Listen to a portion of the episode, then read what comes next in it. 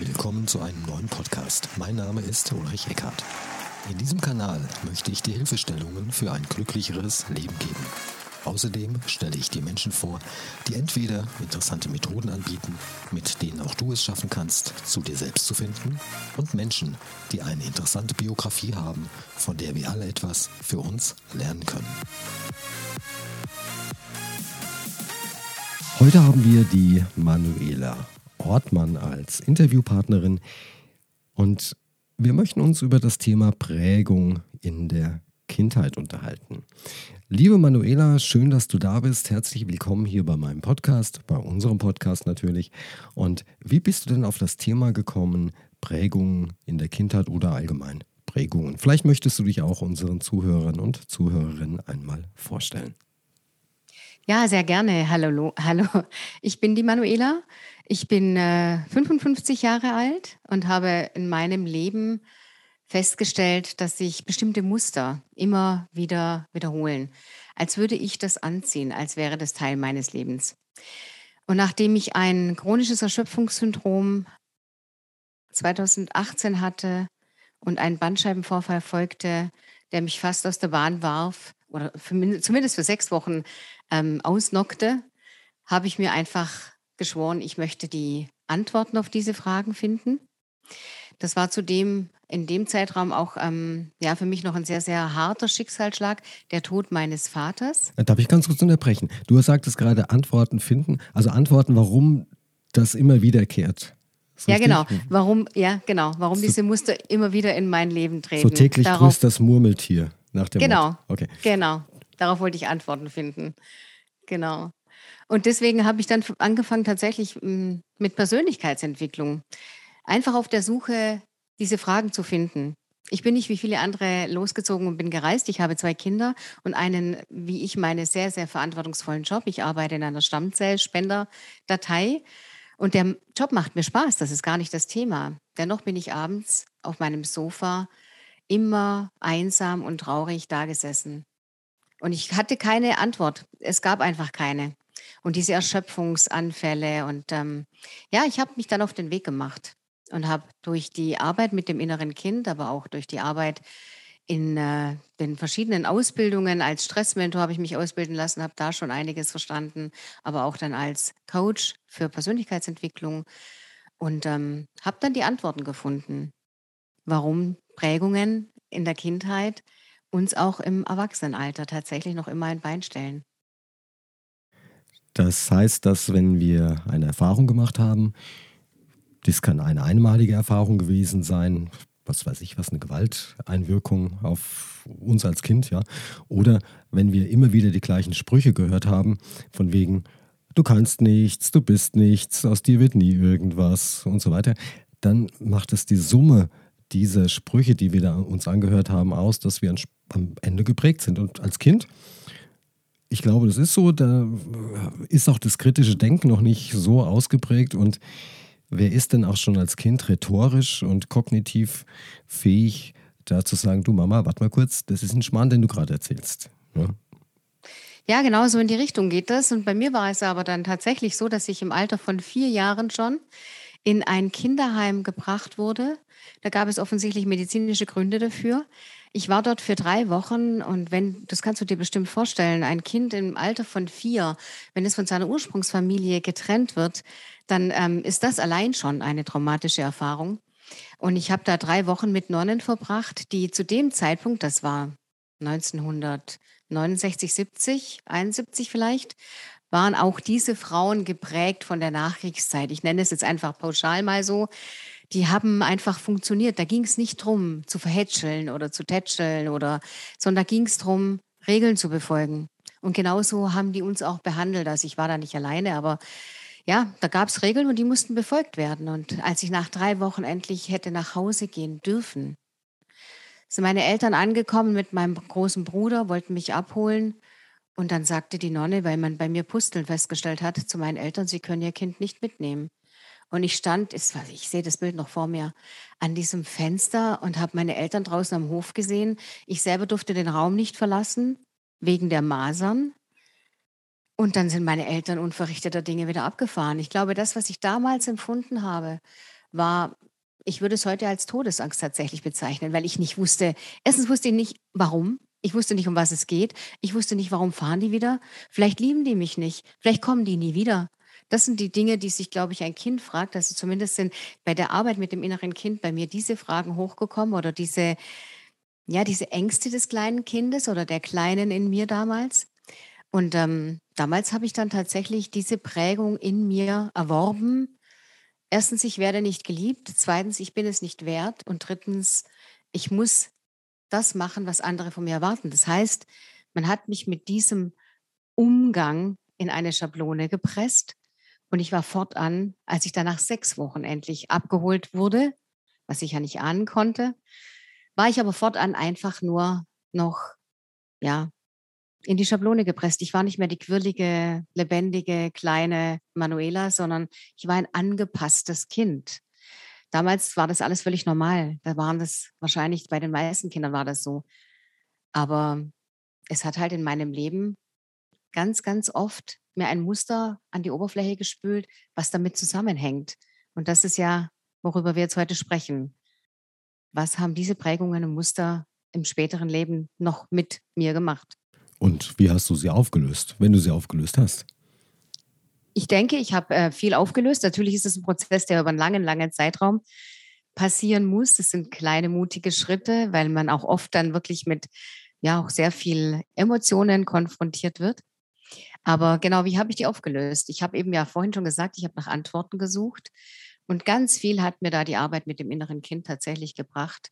Da geht man in einer meditativen Haltung zurück in die Kindheit, versucht einfach Situationen im Inneren aufsteigen zu lassen, um da nochmal hinzuschauen, um diese Gefühle, die man damals, und um das geht es letzten Endes, die man damals unterdrückt hat. Und auch ich habe das gemacht als kleines Kind. Ich weiß nicht, wie lange ich da in diesem Bettchen, in diesem Heim lag, völlig versteinert, gar nicht mehr in der Lage zu weinen, keinen Trost empfangen habe. Das war mit den Nonnen damals einfach nicht gegeben.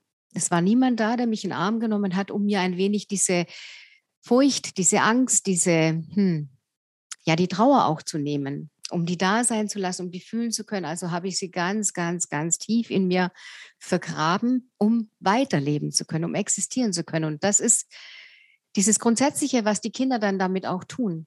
Das, der Lebenswille ist ja viel stärker. Also versucht unser Körper uns auch ein wenig mit diesen Reaktionen zu schützen. Also so eine Prägung ist letzten Endes auch ein Schutz. Es ist ja für etwas gut. Auch mich hat es damals geschützt.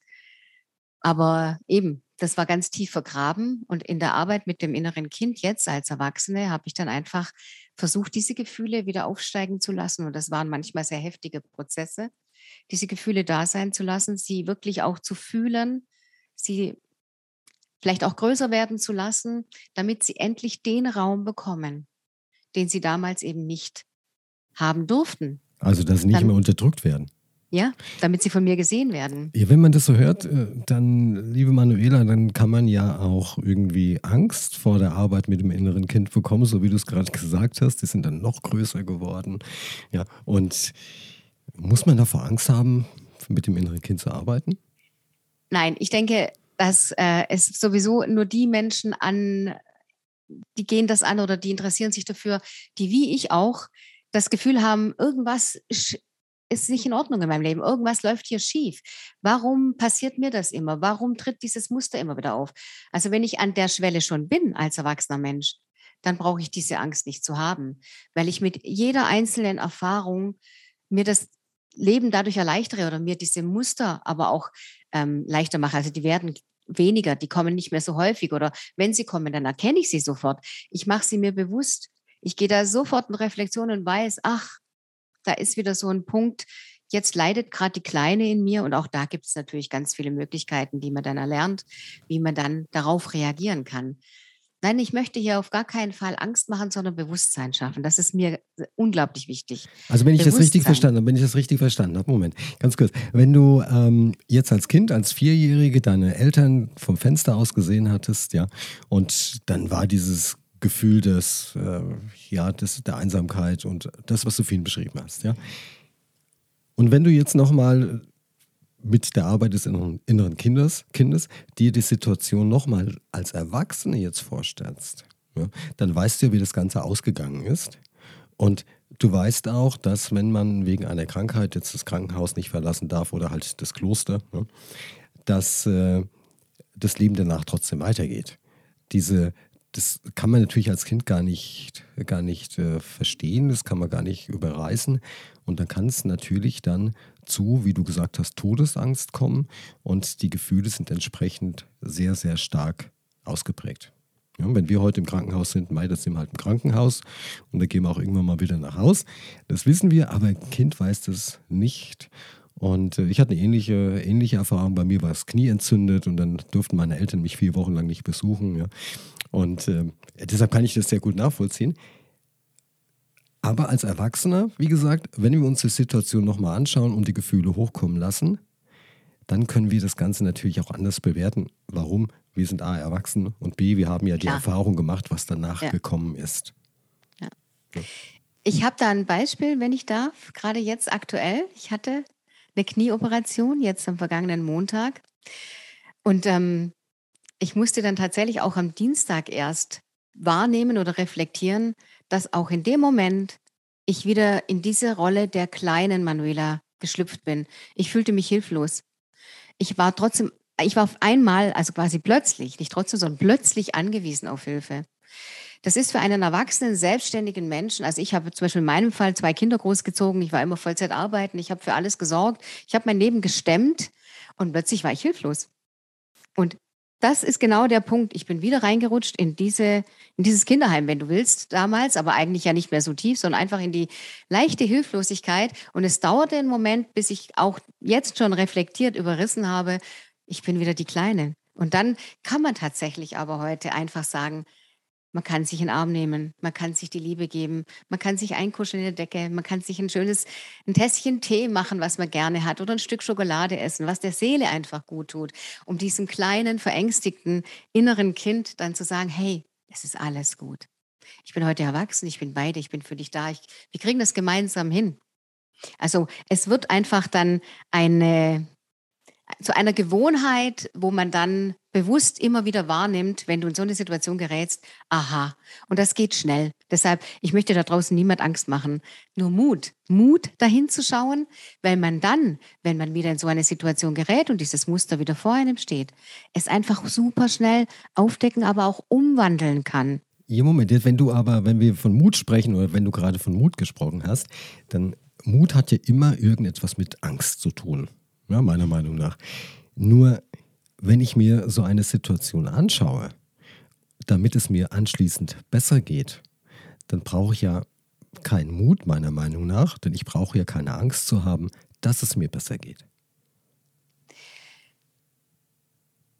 Okay, das ist jetzt echt eine gute Frage, aber du ähm, solltest erstmal durch die Angst durchgehen, um den Mut zu spüren, der sich dadurch entwickeln kann. Weißt du, was ich meine? Ich kann mir es gut vorstellen. Ich kann mir es okay. gut vorstellen. Nur, dass die Arbeit im inneren Kind, finde ich, erfordert keinen Mut, weil, wie gesagt, danach geht mir es ja besser. Und wenn's, der Weg kann steinig sein. Der Weg, der kann auch emotional sehr aufwühlend sein. Keine Frage. Ne? Nur es ist halt der Weg, damit es einem danach besser geht. Ja, Und erfordert das keinen Mut? Also ich weiß nicht. Also ich wurde hier und da mal schon operiert und da hat mich auch die Anästhesistin gefragt, äh, Herr Eckhardt, warum sind Sie denn nicht aufgeregt? Sie werden jetzt gleich operiert. Da sage ich, ja, das ist richtig. Aber ich hoffe ja, dass es nach der OP mir besser geht als vorher, weil sonst wäre ich ja nicht hier. Und ich, mir ist auch durchaus bewusst, dass nach der OP eine gewisse Zeit der Reha angesagt ist, dass so eine OP auch was ich was mit Narben und, und so weiter und mit Schmerzen auch verbunden ist. Nur die Lebensqualität, die ich anschließend erhalte, da spielt ja der Zeitraum der Reha und der, der, ja, der Genesung, das ist ja im Verhältnis ein Pipifax. Das sind ein paar Wochen. Aber ich bin dafür jahrelang äh, oder ja, Jahrzehnte habe ich keine Schmerzen. Warum sollte ich dann Angst haben? Ich finde das schön, dass du das gerade so sagst, weil ich, genauso bin ich rangegangen an diese Operation jetzt am Montag. Ich hatte die Situation über anderthalb Jahre Schmerzen. Und natürlich, ich habe sie mir herbeigesehnt und ich habe mich auch darauf nicht gefreut. Also, ne, wer freut sich schon auf eine OP? Aber ich war froh, dass der Tag jetzt endlich gekommen war. Und ich war darauf vorbereitet. Ich, das war keine Angst. Die, ich war ganz gelassen und entspannt. Ich habe ziemlich viele Methoden, um auch dafür zu sorgen. Aber ich wollte, genau wie du sagst, einfach, dass es vorbei ist und ich endlich diese Lebensqualität, nämlich diese schmerzfreien Wanderungen und das alles wieder haben. Das war gar nicht das Thema. Das Thema war tatsächlich dann danach die empfundene Hilflosigkeit, die mich hat wieder klein werden lassen. Das, das, ist, das ist richtig. Und das meine ich auch die Arbeit im inneren Kind. Die Arbeit im inneren Kind, mir geht es schlecht, weil irgendwelche, irgendwelche, ja, irgendwas immer wieder getriggert wird, dann geht es mir schlecht, ich finde keine Antwort. Dann geht man einmal durch das Thema durch, schaut sich das an, so wie du es auch gesagt hast, ja, um am Ende des, des, äh, der, des äh, Vorgangs befreiter zu sein und dann vielleicht, wie gesagt, Jahrzehnte ohne diese Themen weiterleben zu können. Und dass da ein bisschen Arbeit dazugehört. Das ist wie bei der Reha auch nach einer OP, das ist halt einfach mal so. Und es darf auch mal ein bisschen wehtun. Ja? Nur im Verhältnis Zeitspanne Arbeit im inneren Kind und der Lebensqualität, die anschließend zur Verfügung steht und die Länge, das sind ja Welten. Das ist sicher richtig, ja. Deshalb keine Angst vorm inneren Kind Arbeit, sondern seid mutig, geht da durch und es wird euch wirklich, wirklich weiterbringen. Ja, und das ist ja auch sehr individuell. Also ne, beim einen dauert es länger, beim anderen dauert es vielleicht auch gar nicht so lang. Aber ich kann dafür oder da die Zuhörer einfach nur ermutigen, sich dem zu stellen. Da muss man wirklich keine Angst davor haben. Man sollte sich das einfach wirklich, ja, ich finde schon, dass es Mut bedarf, aber einfach mal ausprobieren, um sich das, die Bewusstheit, die wir sehr sowieso nie an den Tag legen. Wie viele Menschen von uns, ich glaube 98 Prozent, leben entweder in der Vergangenheit oder in der Zukunft mit ihren Gedanken. Und diese Gedanken, die wir im Kopf ständig hin und her wälzen, die haben ja auch tatsächlich ganz viel mit unseren Prägungen und mit unseren Erfahrungen zu tun. Und dafür möchte ich aufrufen, dass Menschen sich das einfach viel mehr bewusster machen, im Hier und Jetzt zu leben. Und wenn da eben diese Muster immer wieder auftauchen, dann sich vielleicht wirklich an die Arbeit mit dem inneren Kind zu machen. Die Arbeit im inneren Kind und deine und die Prägungen, wie ist es denn, wenn man, ja, kann man das für alles anwenden? Also, wie gesagt, du bist nichts, du kannst nichts, aus dir wird nie irgendwas. Das ist ja jetzt mal aus der Sicht des Erwachsenen nicht so traumatisch. Ja, kann aber dafür sorgen, dass wir Angst haben bei Zoom-Meetings zum Beispiel, ja, oder Vorstellungsgesprächen oder was, was auch immer. Jetzt gibt es aber auch Erfahrungen, in denen vielleicht auch Gewalt eine Rolle spielte. Nehmen wir ja. das Thema Vergewaltigung her. Ist die Arbeit im inneren Kind, kann man das, kann man da auch was für sich tun? Ich mag diese Formulierung nicht, etwas dagegen tun, ja, gegen das Gefühl. Ja. Nein, wir tun ja, ja was für uns. Verstehe ich, ja. Ähm, da würde ich tatsächlich, ich bin da nur eine begleitende ich bin keine, also als begleitende Coach, Coaching tätig. Ich bin keine Therapeutin und ich würde sagen, wenn Gewalt im Spiel ist, braucht es durchaus therapeutische Hilfe. Also da sollte man meiner Meinung nach zunächst einen äh, Psychotherapeuten aufsuchen, um vielleicht begleitend mit der Arbeit mit dem inneren Kind den Prozess durchaus begleiten zu können. Also ich kann das Wort jetzt einfach nur wiederholen, weil beschleunigen, das kann ich nicht beurteilen, aber begleitend würde ich das durchaus empfehlen. Aber nicht als ursächlich ähm, therapeutisch. Also nicht als primäre Therapie. Nee. Das macht dich ja natürlich auch sehr, sehr sympathisch, denn es gibt ja auch Menschen, die sagen, ich kann alles und es ist gar kein Problem, kommst zu mir. Das macht dich natürlich auch sehr, sehr authentisch, sehr, sehr ja, sympathisch, dass du hier nicht die, die Lösung für alle anbietest. Es gibt ja sehr, sehr viele ja. andere, die das dann doch tun. Liebe Manuela, wenn dich jemand kontaktieren möchte, wie kann er oder sie das denn tun? Hast du eine Internetseite? Ja, ich habe eine Webpage unter www.manuela-ortmann.com kann man mich erreichen. Also mein Name. Ich habe einen Instagram-Kanal, Manuela die Stimme. Da lade ich auch immer wieder Videos hoch mit eben Affirmationen oder Impulsen, die auch da schon im Sinne vom kind, inneren Kind weiterhelfen können. Gerade heute Morgen habe ich wieder eins hochgeladen zu diesen Erfahrungen, die ich jetzt gemacht habe im Nachgang der Operation. Dann gibt es mich auf Facebook zu finden und in Zukunft, also in Kürze, werde ich meinen YouTube-Kanal online stellen und auch bewerben, wo ich eben auch mit Affirmationen und Impulsen versuche den Menschen draußen auch jetzt schon, egal wie, einfach zu helfen, wenn sie mir zuhören möchten und ihnen da beim Zuhören einfach schon der eine, die eine oder andere Erkenntnis kommt, dann ist das schon Hilfe zur Selbsthilfe. Und das ist das, was ich versuchen. Das heißt, ähm, wenn jemand auch Fragen hat bezüglich Prägung, Arbeit im inneren Kind, dann kann der oder diejenige dich auch kontaktieren. Info at manuela-ortmann.com. Genau, und vielleicht steht auch eine Telefonnummer auf der Webseite. Das sehen wir ja Richtig. Wir verlinken das Ganze natürlich in den, in den sogenannten Show Notes in der Beschreibung zu diesem Podcast. Liebe Manuela, wenn du unseren Hörern einen Tipp geben könntest, den sie im Alltag alleine vielleicht durchführen können oder vielleicht mit einem Partner zusammen, welchen Tipp könntest du denn geben, und zwar in Bezug auf Prägungen oder mit der Arbeit mit inneren Kind oder vielleicht auch einen ganz anderen Tipp, der die Lebensqualität, die Lebensfreude ja erhöht. Also ja, kann ich gerne machen. Ich habe bei mir tatsächlich auch mit der Spiegelarbeit angefangen. Das heißt, das ist erstmal herausfordernd, aber einfach tritt, tritt, tritt, trete vor deinen Spiegel, schau dir ganz tief in die Augen und sage, ich bin ein liebenswerter Mensch. Und wenn du das steigern möchtest, dann fang vielleicht nach einer Woche oder nach zehn Tagen an und sag, ich liebe mich.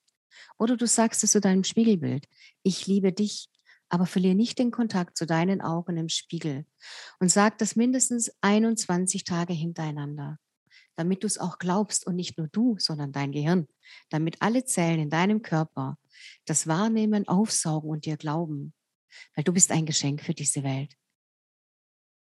Das würde ich gerne jedem Menschen mitgeben, ja. Das kann sich am Anfang, diese Übung, ja, wie soll man sagen, etwas schwierig anfühlen. Es ja. kann sein, dass sich der Magen zusammenzieht. Es kann ja. sein, dass Tränen fließen. Ähm, also es kann sehr emotional sein. Hm? Nichtsdestotrotz folgt dem Tipp der Manuela und sagt euch das 21 Tage und ihr werdet merken, dass ihr eine andere Körperhaltung habt, dass ihr eine andere Verbindung zu euch selbst erlangt, dass ihr positiver auf das euer Umfeld ausstrahlt. Ihr werdet hoffentlich positive Reaktionen bekommen. Und sehr, sehr oft wird auch festgestellt, dass man plötzlich ein wunderbares Lächeln auf den Lippen trägt. Ja, hast du das auch gemacht? Weil genau so ging es mir tatsächlich. Also, wenn das jetzt hier noch Platz hat, ich war wirklich die ersten drei Tage, ich habe mich angeschaut und gedacht, was willst du eigentlich? Was soll der Scheiß? Was, wohin soll das führen? Genau diese Dinge, die du gerade gesagt hast. Es braucht Geduld und es sind tatsächlich auch hier wieder jeden Tag kleine, mutige Schritte, die aber jeder von uns kann, wenn er dran bleibt. Und wie du schon sagst, es verändert nicht nur dich selbst und die, dein Ansehen von dir, sondern es verändert auch deine Umwelt. Meine Kinder sind ganz anders auf mich zugegangen. Ich habe eine ganz andere Ausstrahlung gehabt. Hast du gerade alles erwähnt und ich habe es erlebt. Deshalb, liebe Zuhörer, probiert es einfach aus. Es ist magisch. Dann bedanke ich mich bei dir, liebe Manuela, für diesen tollen, tollen Podcast. Wenn ihr Fragen habt, wie gesagt, wendet euch an die Manuela bei, zur Arbeit mit äh, dem inneren Kind bzw. Prägungen. Wir hören uns beim nächsten Podcast wieder. Mein Name ist Ulrich Eckhardt und ich wünsche euch, dass ihr gesund seid, gesund bleibt und dass all, all eure Wünsche in Erfüllung gehen. Vielen Dank nochmal, liebe Manuela. Danke dir, lieber Uli. Und herzlichen Dank, dass ich da sein durfte. Das war mir eine ganz große Ehre.